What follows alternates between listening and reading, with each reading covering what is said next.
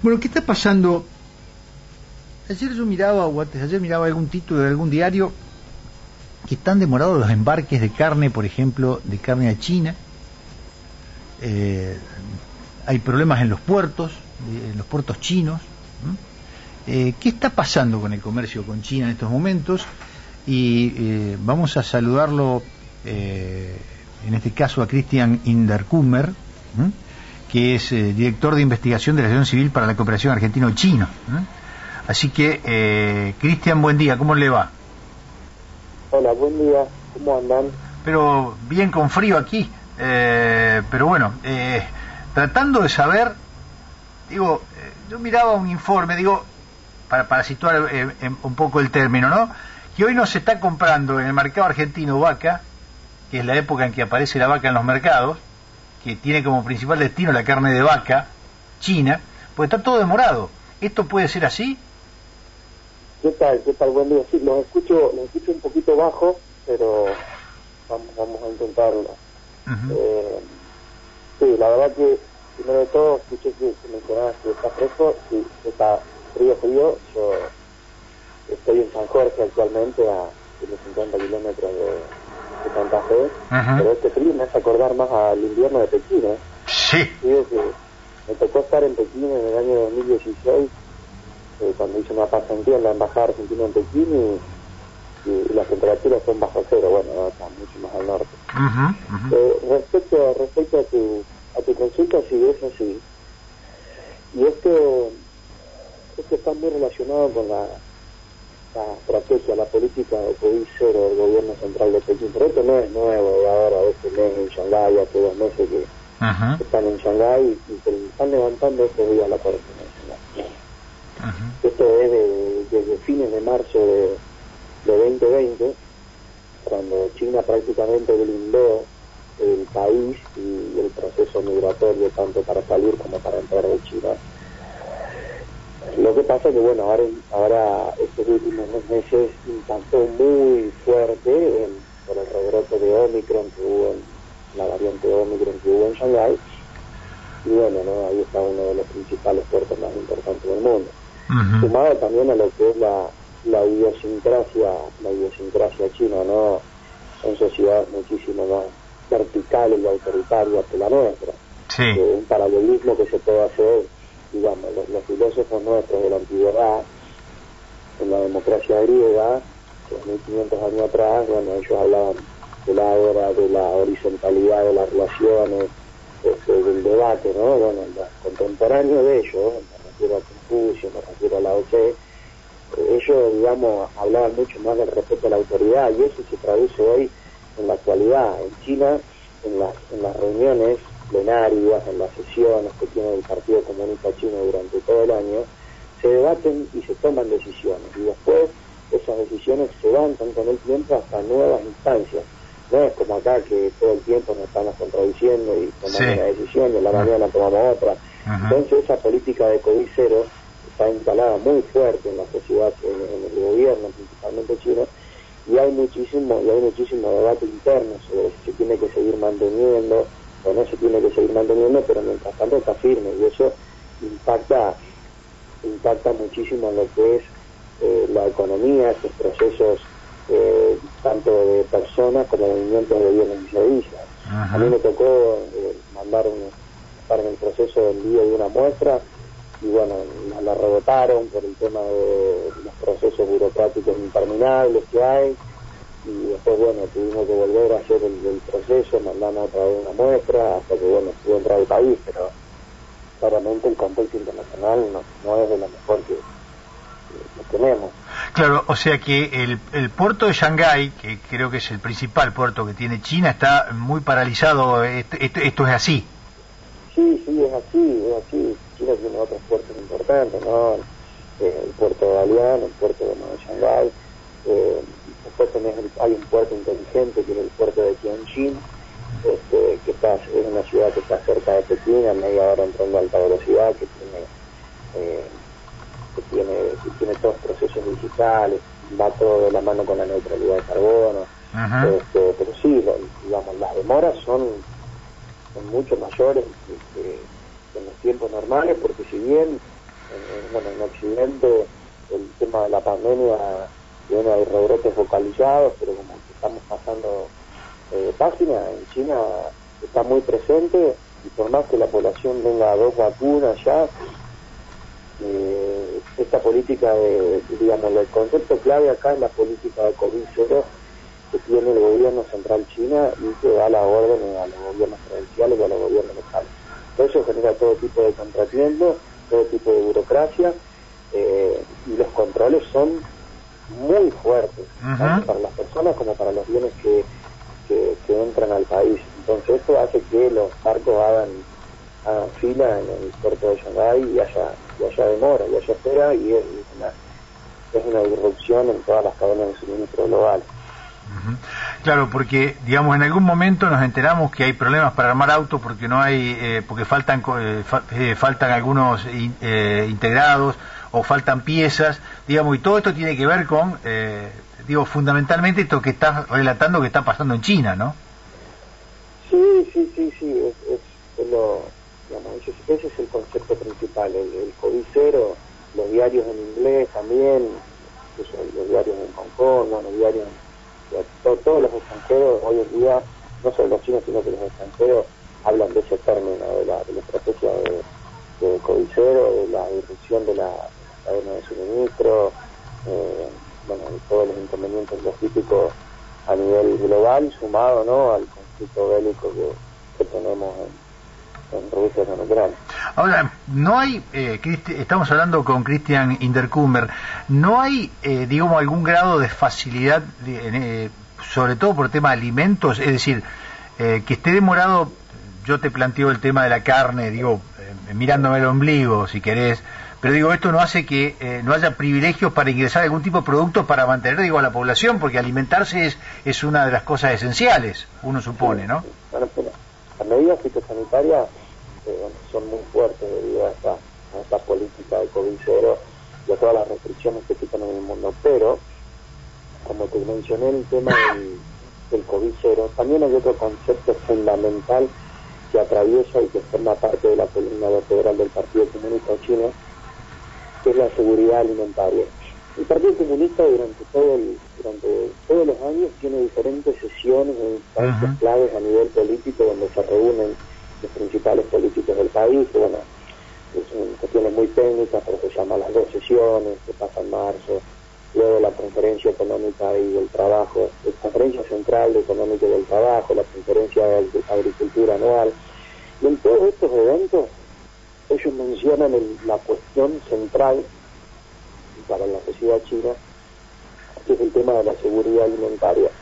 Nosotros pensamos que, bueno, eh, la población de Argentina no, 45 millones de habitantes, bueno, China tiene 1.400 millones de habitantes, hay provincias que tienen 100 millones de habitantes.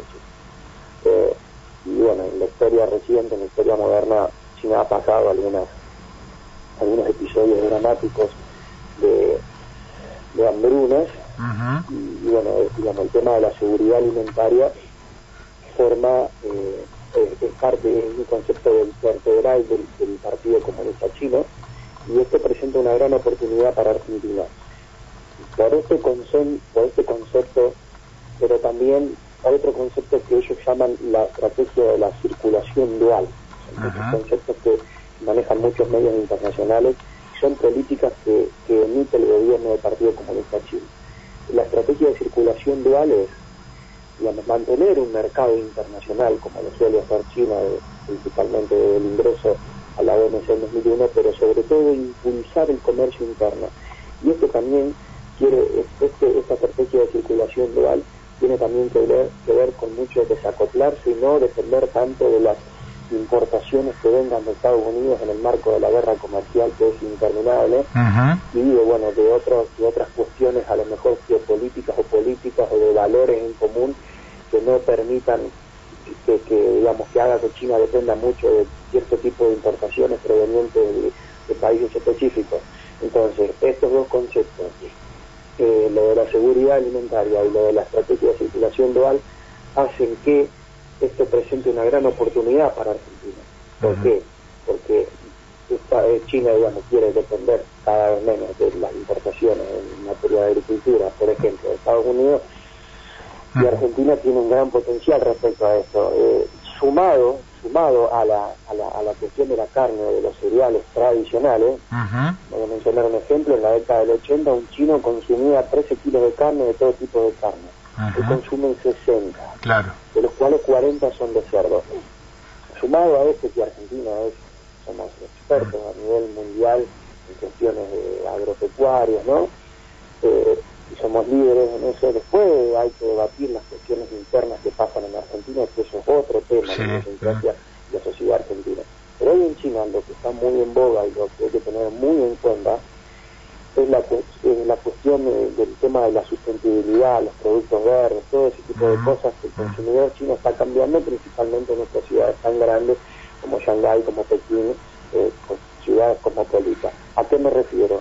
el tema de la trazabilidad y el tema de las, de las proteínas alternativas de, de, los alimentos. Esto, esto es lo que se viene porque está muy, digamos, está muy relacionado con las políticas que saca el gobierno chino de la neutralidad de carbono, el cuidado del medio ambiente, bueno, la, una China hermosa para 2035, eh, las cuestiones de las emisiones de carbono.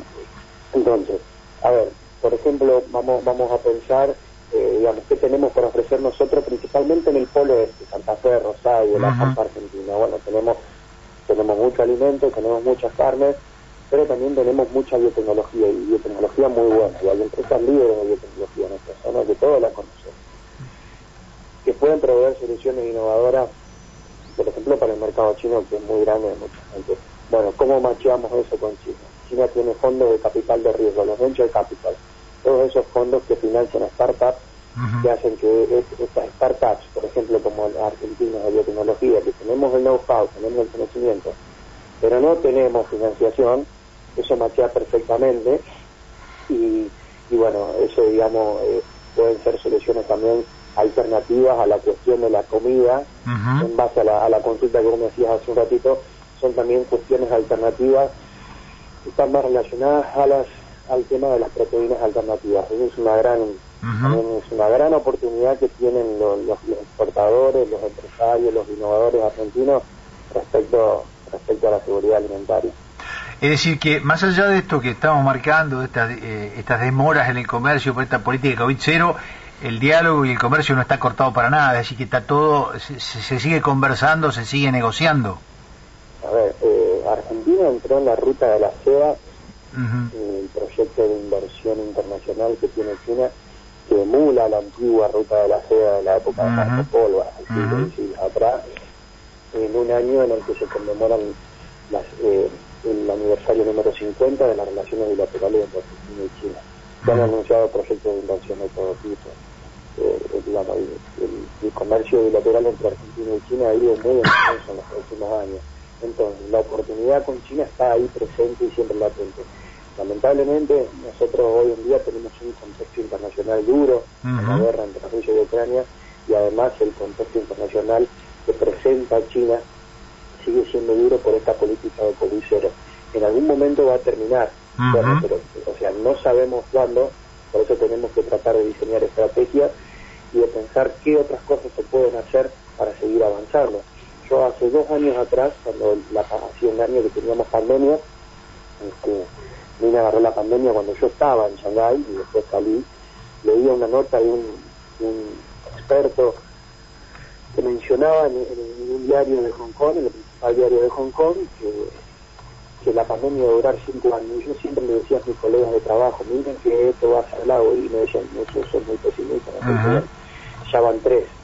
Eh, entonces, digamos, sí, puede ser que estamos, es muy probable que estamos en la etapa ya final de esta pandemia, estamos saliendo, que, el contexto tal vez a corto plazo que no es tan fácil, pero lo que nosotros, eh, si bien son, tenemos una gran expertise, un gran know-how, un montón de cosas, tenemos que tratar de mirar un poquito más allá también. Eh, y, bueno, eh, China es un socio que siempre presenta una gran oportunidad y, y, allá, digamos, la concepción del tiempo de ellos es muy diferente. Ellos no miran cuánto está el dólar al mediodía y cuánto está el dólar mediodía, o sea que la oportunidad siempre está.